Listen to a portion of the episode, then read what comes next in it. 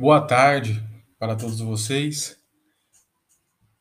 Eu estou falando boa tarde, que eu estou gravando essa pregação na terça-feira, na parte da tarde, porque a pregação de domingo deu problema no nosso áudio, no meio da transmissão online, então não teve como baixá-la para colocá-la. E a fim de poder dar andamento aí na última mensagem desta série de mensagens, eu resolvi estar gravando-a hoje à tarde para poder dar aí a complementação da série de mensagens que nós desenvolvemos sobre o reino entre nós, do local Liber, o reino entre nós, aqui nesse espaço do Spotify e outros canais que hospedam também aí o podcast. Pois bem, hoje nós falaremos sobre Mateus capítulo 13, do versículo 51 e 52, e o tema da mensagem de hoje será a resposta, porque devido a tudo que foi construído, articulado até então no decorrer dessa série de mensagens, requer de nós não somente uma compreensão simplesmente racional. Todavia, também requer de nós, digamos assim, uma atitude, uma resposta.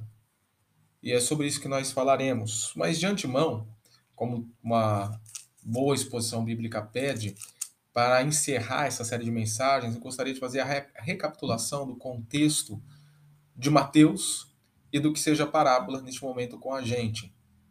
Então, gostaria de introduzir assim a nossa mensagem de hoje. Pois bem, como nós estamos pregando em Mateus capítulo 13, vamos fazer aqui uma breve abordagem sobre Mateus. Mateus ele foi escrito para judeus, extremamente judeus, por, pelo homem que leva o seu nome, o publicano Mateus. E a, a ênfase dele é escrever sobre o reino dos céus e sobre o Messias, porque isso era algo que os judeus ansiavam que fosse manifesto para restaurar a nação de Israel o reino manifestado na pessoa do Messias. Porém, Mateus ele vai fazer uma leitura do que seja o reino dos céus e de quem seja o Messias de uma maneira diferente do que os judeus esperavam, a fim de apresentar para eles de fato, ó, este é o reino dos céus, este é o Messias. Eu estou usando esse assunto como um ponto de contato com vocês, para poder de fato mostrar o que de fato é o reino e quem de fato era o Messias. Então, por isso que ele inicia já o capítulo 1, mostrando que Jesus Cristo era da linhagem de Davi, da linhagem de Judá, da onde o reino não se apartaria, conforme Jacó tinha profetizado lá em Gênesis 49, e conforme foi dado como promessa para Davi em 2 Samuel 7, de um reino perpétuo. E então nós vemos até o capítulo 12 a manifestação do rei. O capítulo 1, 2, 3 e 4, nós temos o nascimento, a apresentação, os primeiros dias do Rei Jesus Cristo. Capítulo 5, 6, 7, nós temos a cultura do reino sendo expressa, os princípios do reino sendo dito e falado e dados no grande sermão e o primeiro discurso, o grande discurso de Mateus, que é o Sermão da Montanha. Capítulo 8, capítulo 9, os primeiros sinais, primeiros milagres do reino. É muito interessante notar que quando o reino está entre nós, é normal, é, é uma questão normal que ocorra milagres e sinais de forma extraordinária. Capítulo 10, temos o segundo grande discurso, que é instruções que Jesus dá aos seus doze discípulos para enviá-los a fim de falarem do Evangelho, das Boas Novas.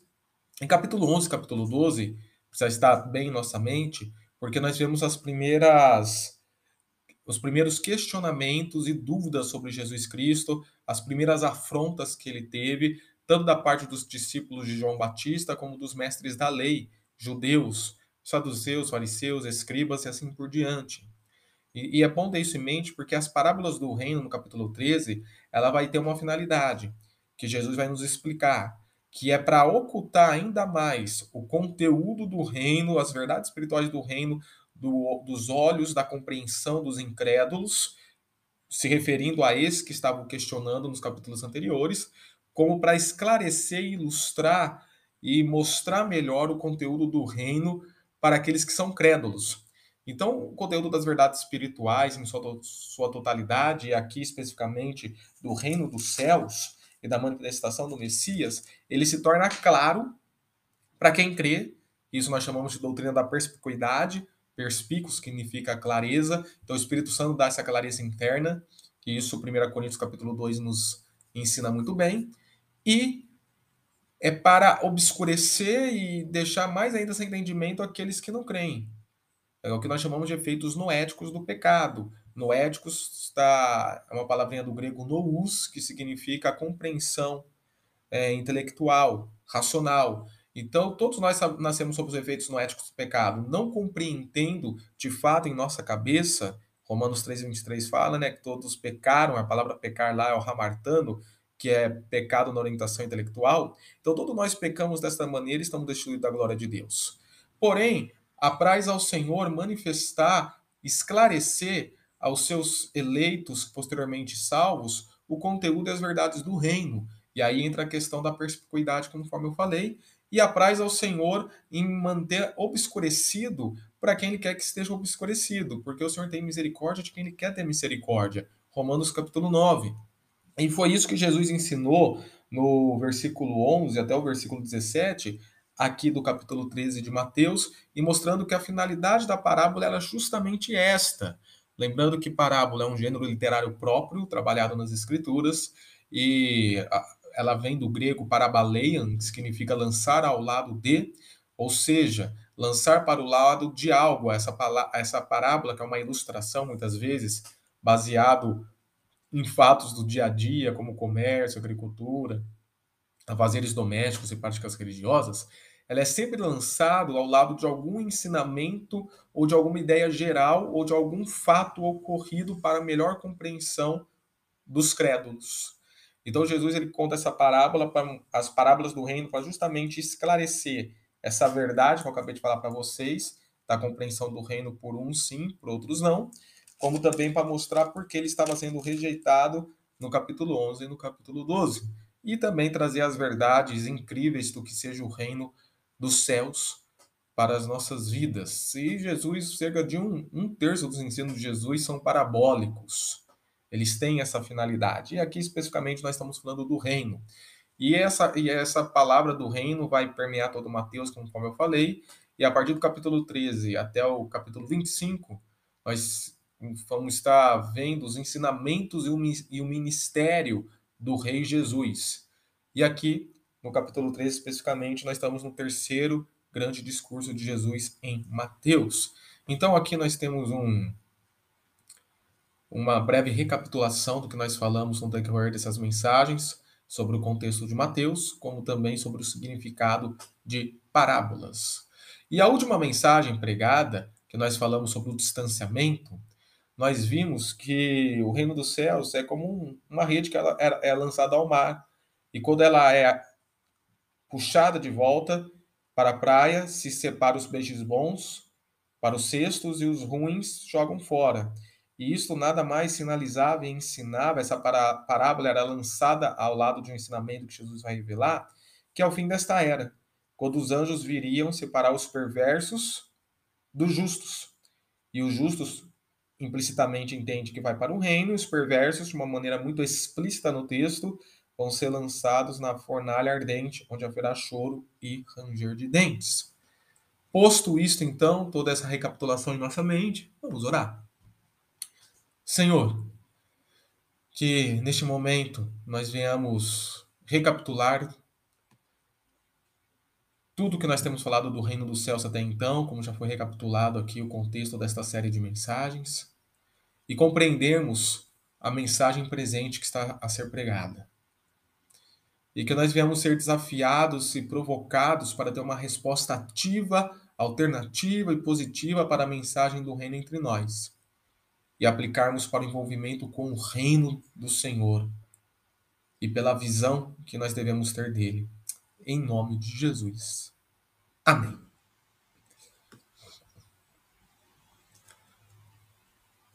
O texto de Mateus, capítulo 13, versículos 51 e 52, vai nos mostrar que Jesus perguntou se eles entenderam o que tinha sido dito em relação a todo o conteúdo parabólico do reino dos céus. E Jesus ouve uma resposta afirmativa da parte dos seus discípulos. E depois ele complementa com uma outra breve parábola, embora alguns acham que não seja uma parábola em si, do mestre da lei, instruído quanto ao reino dos céus como um dono da casa, que tira dela coisas novas e coisas velhas. Vejamos o texto, vamos ler. Então perguntou-lhes, perguntou Jesus: Vocês entenderam todas essas coisas? Sim, responderam eles. E é importante notar que em manuscritos mais antigos nós temos a palavra Kyrios, que acompanha esse sim.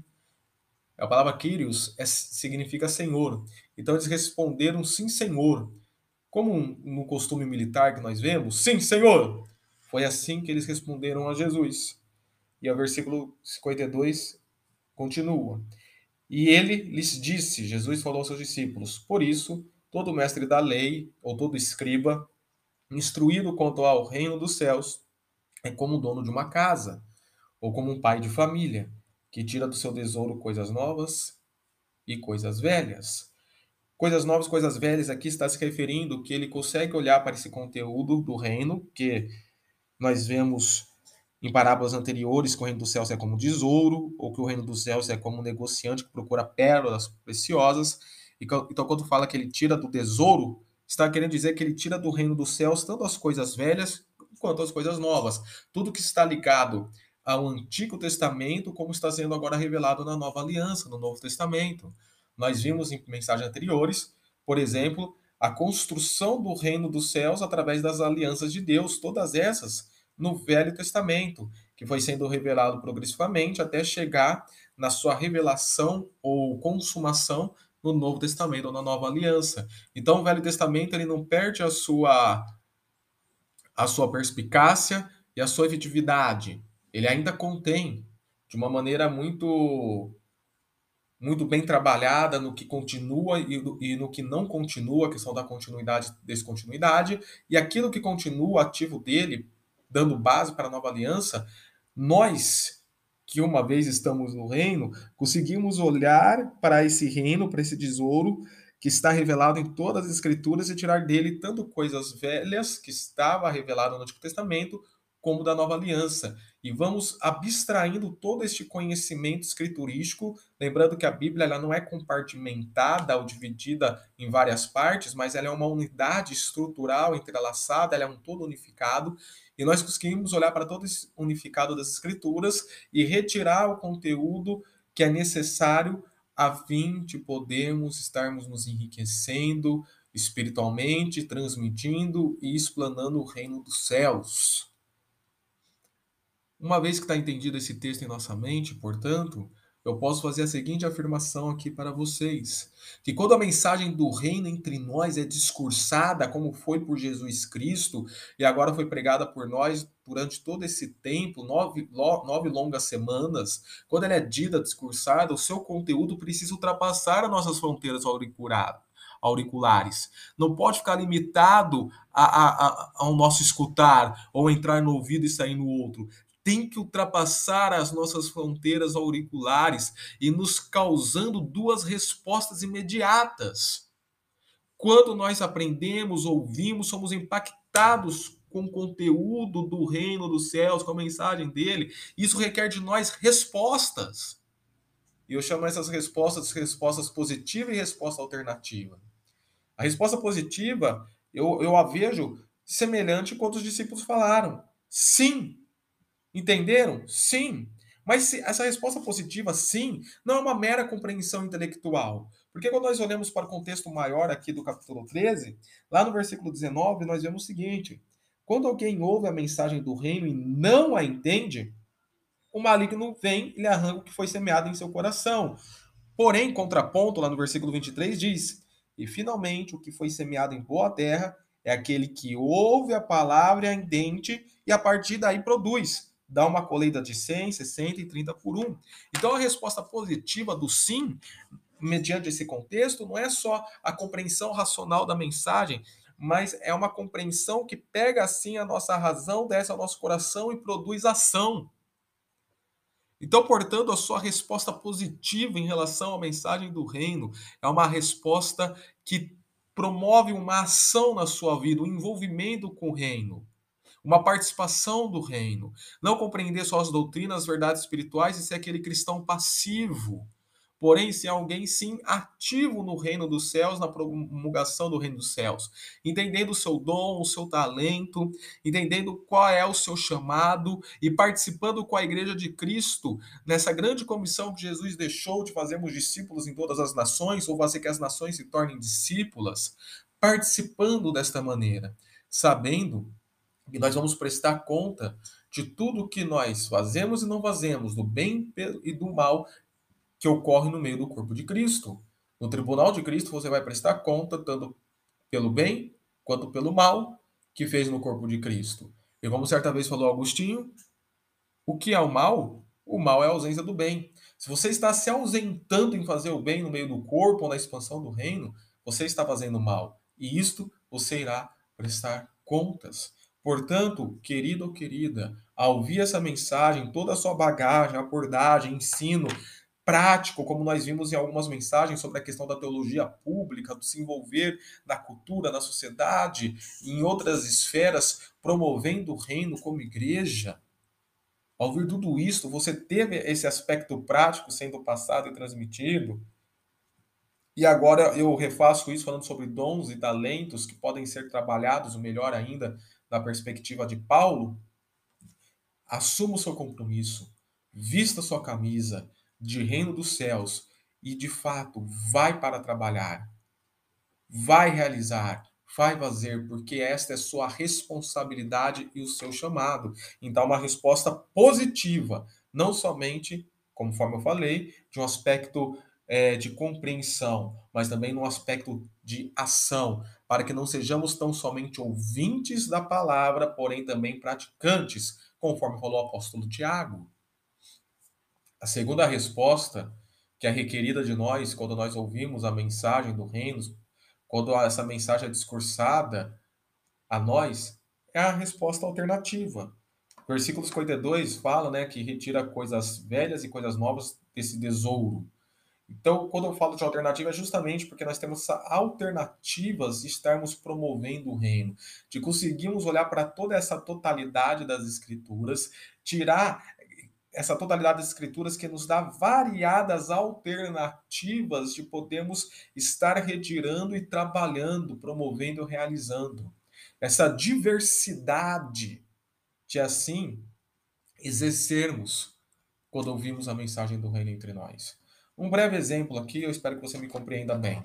Na Liber, nós entramos em parceria com o projeto Conviver, que é um projeto de ação social aqui da cidade, nós temos um trabalho socioevangelístico no, no meio desse projeto, e agora eles pediram para nós ajudarmos na campanha dos agasalhos. Então nós pegamos lá a caixa para promover a campanha dos agasalhos, continuando assim essa parceria socioeducativa. Esse tipo de trabalho é um trabalho alternativo de nós estarmos explanando o reino dos céus. João Batista, quando foi questionado né, de como do que seria o arrependimento para a chegada do reino, lá em Lucas, ele diz: se você tem duas túnicas, fique com uma e dê a outra. Note bem, amado, eu não estou querendo reduzir a mensagem do reino dos céus para aspectos sociais, como faz alguns teólogos da missão integral ou alguns da teologia da libertação. Não é isso. Porém, eu não posso negar o fato que a promoção do reino dos céus tem como uma das suas alternativas também o social. O neoevangelicalismo, que é de teologia conservadora, promovido por Schaeffer, Billy Graham, John Stott, Carl Henry, John Edwards Kern, Orocho Kenga, que foi, foi, gerou como resultado o Pacto de Lausanne. O Pacto de Lausanne não é coisa de missão integral, pelo contrário, a missão integral acabou é, puxando uma frase do Pacto de Lausanne para embasar a sua, sua prática, mas o Pacto de Lausanne ele é um resultado do neoevangelicalismo, de uma teologia conservadora, que fala do evangelho todo para o homem todo e para todos os homens. Enfim, quando nós olhamos para as escrituras, nós vemos várias alternativas de reino que nós podemos estar retirando para poder promovê-lo, pregá-lo e realizá-lo e fazê-lo. Então você tem alternativas. Faça, faça. Então, como tudo isso tem implicação? para nós? Pois bem, toda a construção teórica e prática que eu desenvolvi nessa série de mensagens do Reino dos Céus é para o claro entendimento do que seja local liber, né, da igreja aqui que eu sou pastor, a liber, local liber, visão global e ação local, e um envolvimento com isto. Tem um envolvimento com a visão global de missões, de trabalho, de projetos, está orando, se mobilizando, ofertando, indo Agora nós levantamos uma oferta considerável, glória a Deus por isso, para o campo de missões, oramos, mobilizamos, fizemos trabalhos aqui manuais para tanto, Mas não é só uma visão global, porém é uma ação, um impacto local também onde nós estamos. Envolvimento com trabalho evangelístico local, para assim exercitarmos e realizarmos. Se envolva com sua igreja local, se envolva com os projetos locais de evangelismo, missões, de promoção de culturas, de e de outras coisas semelhantes que falam acerca do reino, de saber introduzir o reino nas várias esferas, junto com sua igreja. Temos aqui na Liber o projeto de queremos montar uma escola, para que nessa escola, como também nós temos aqui um curso de inglês, minha esposa e eu, para que nesse curso de inglês ou nessa escola possamos articular e expandir o reino, tendo como alternativa o meio educacional Crie visão, busque em Deus. Identifique o seu chamado, o seu dom e também qual é a sua aptidão de uma ordem maior no meio da cultura para promover o reino, ação local. A visão da Liber aqui, da nossa igreja, ela é clara, concisa, concisa e de fácil entendimento. Significa procurar ser uma igreja que mantém um diálogo que aplique a soberania de Cristo à sociedade local. Ou seja, o que nós queremos alcançar como líder, o grande objetivo, é desenvolver um diálogo com a nossa sociedade local, saber quais são seus questionamentos, suas crises, suas dúvidas, os seus problemas e outras coisas semelhantes, saber quais são suas perguntas de ordem social, cultural, existencial das pessoas no dia após dia, e através do conhecimento de todos esses questionamentos, perguntas e semelhantes, promovermos uma resposta, uma resposta do reino dos céus, uma resposta sadia, uma resposta bíblica que tenha como finalidade a pessoa de Cristo Jesus, uma resposta cristocêntrica. Nós temos isso como visão. Uma igreja participante da sociedade, não no sentido de se acomodar na sociedade ou para a sociedade, mas no sentido de saber de fato quais são as crises dessa sociedade ou das pessoas que a compõem e termos respostas bem articuladas, bem construídas, bem fundamentadas biblicamente que aponte para Cristo no final. A tal ponto que, quando se chegar um momento, um dia que a Libra aqui não esteja por algum tipo de situação, possa ocorrer que nem ocorreu com Cleopas e o outro discípulo que não é registrado na estrada de Emaús, que provavelmente era Lucas. Quando Jesus o questionou porque eles estavam tristes do que eles estavam conversando, eles falaram: O Jesus de Nazaré, poderoso em obras e palavras, não já não está em nosso meio. Que até então eles não estavam compreendendo que era Jesus que estava falando com eles. A sociedade tem que sentir isto. Na falta da igreja, da Libera aqui no nosso caso, que ela sinta falta de alguém ou desta igreja poderosa em obras e em palavras. Isso significa procurar ser uma igreja que mantenha um diálogo que aplique a soberania de Cristo à sociedade local em intimidade com Ele, com Cristo Jesus. Para concluir essa breve mensagem, aqui o que eu fiz com vocês foi justamente um resumão daquilo que eu preguei. Domingo eu devo ter pregado em torno de 50 minutos a uma hora na igreja. Como eu estou gravando diretamente pela plataforma da Anchor, eu tenho 30 minutos no máximo para ser utilizado. Então, isso aqui realmente um resumão da mensagem, mas que mostra a ideia central e principal, bem trabalhada e articulada, o suficiente para vocês, compartilhando isso com vocês. E para encerrar, então, esta mensagem e, e, e, por, e, e, consequentemente, toda esta série de mensagens, eu quero deixar aqui uma ilustração.